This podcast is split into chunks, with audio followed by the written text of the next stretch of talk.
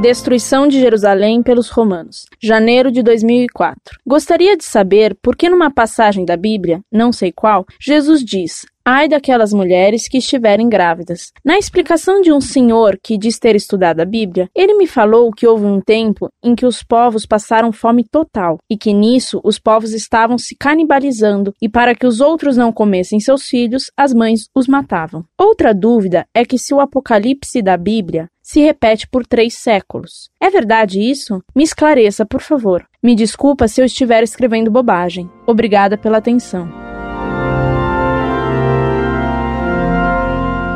Muito prezada, salve Maria. Não tenha preocupação com o que me pergunta, é um prazer lhe responder, esclarecendo-a.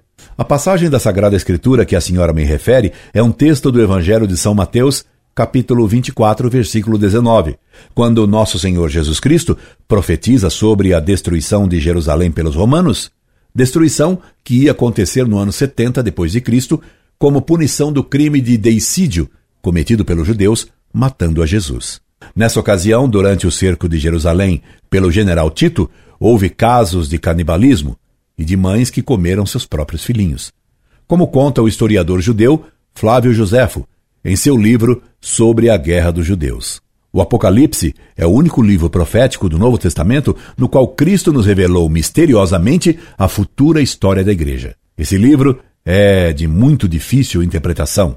Ele conta toda a história da Igreja, desde os tempos de Cristo até o fim do mundo, e não só três séculos da história da Igreja. Esperando tê-la esclarecido e ajudado, peço-lhe suas orações por mim.